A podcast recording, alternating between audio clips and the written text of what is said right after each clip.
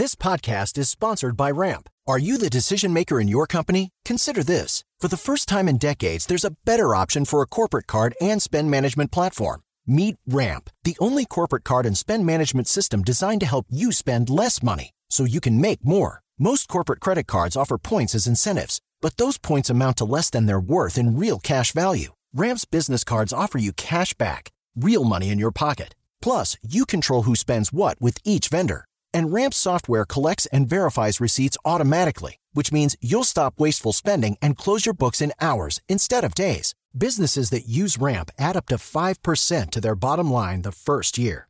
If you're a decision maker, adding Ramp could be one of the best decisions you've ever made.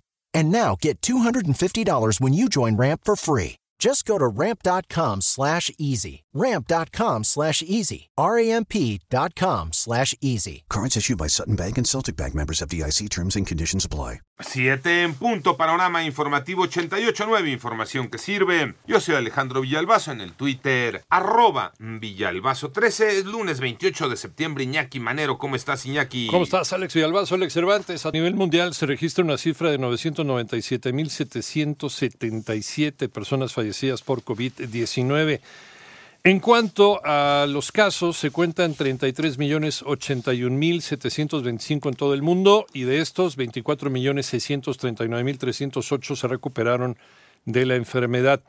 Y Tedros Adhanom Ghebreyesus, el director general de la Organización Mundial de la Salud, confirmó que el coronavirus causante de COVID-19, el SARS-CoV-2, tiene un origen natural. El dirigente, eh, que es biólogo además, desmiente así que proceda de un laboratorio, tal y como se ha pues desparcido el rumor en algunas ocasiones.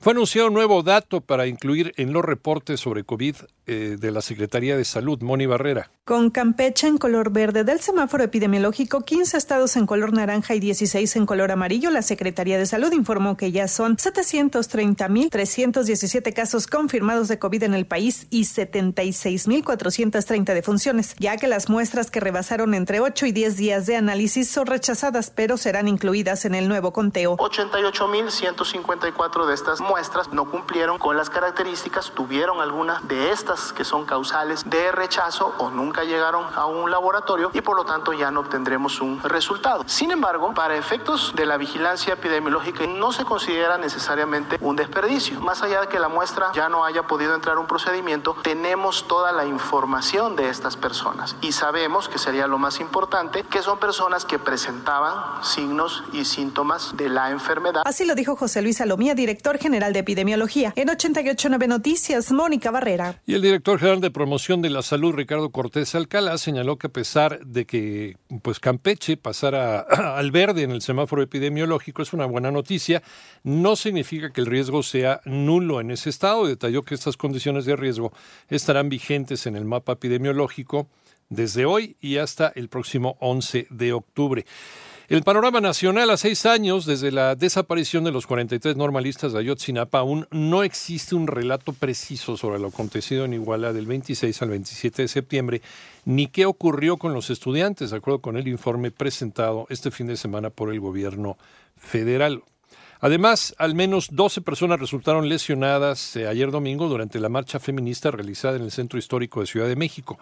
Dentro de los lesionados se encuentran 11 policías, otra vez policías, y una manifestante, según el reporte de la Comisión de Derechos Humanos de Ciudad de México. Por cierto, un juez de control giró una orden de aprehensión contra Diego Uric N., presunto feminicida de Jessica González Villaseñor, quien fue localizada sin vida luego de que fuera reportada su desaparición en Morelia.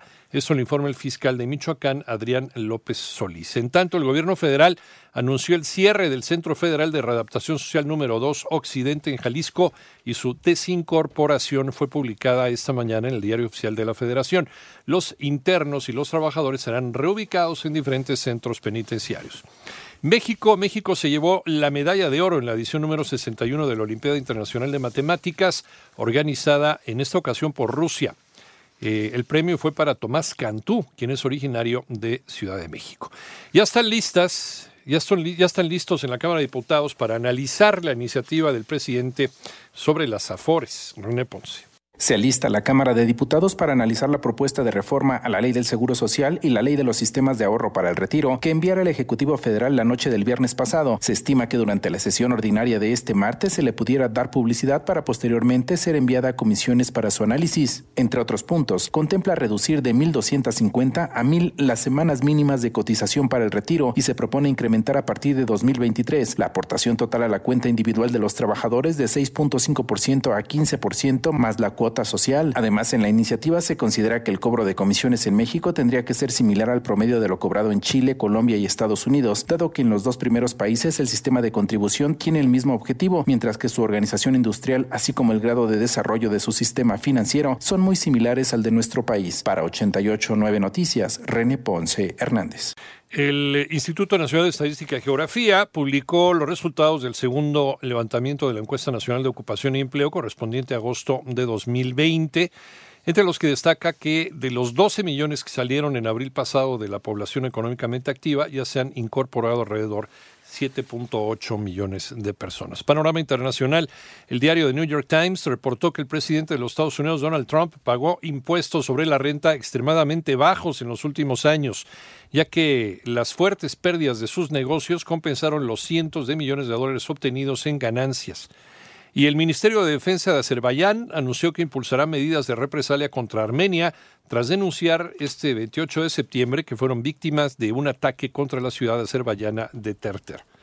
Por otra parte, el Partido Laborista británico podría ganar por primera vez a los conservadores desde la llegada de Boris Johnson al poder, según la encuesta publicada por la edición dominical del diario The Guardian.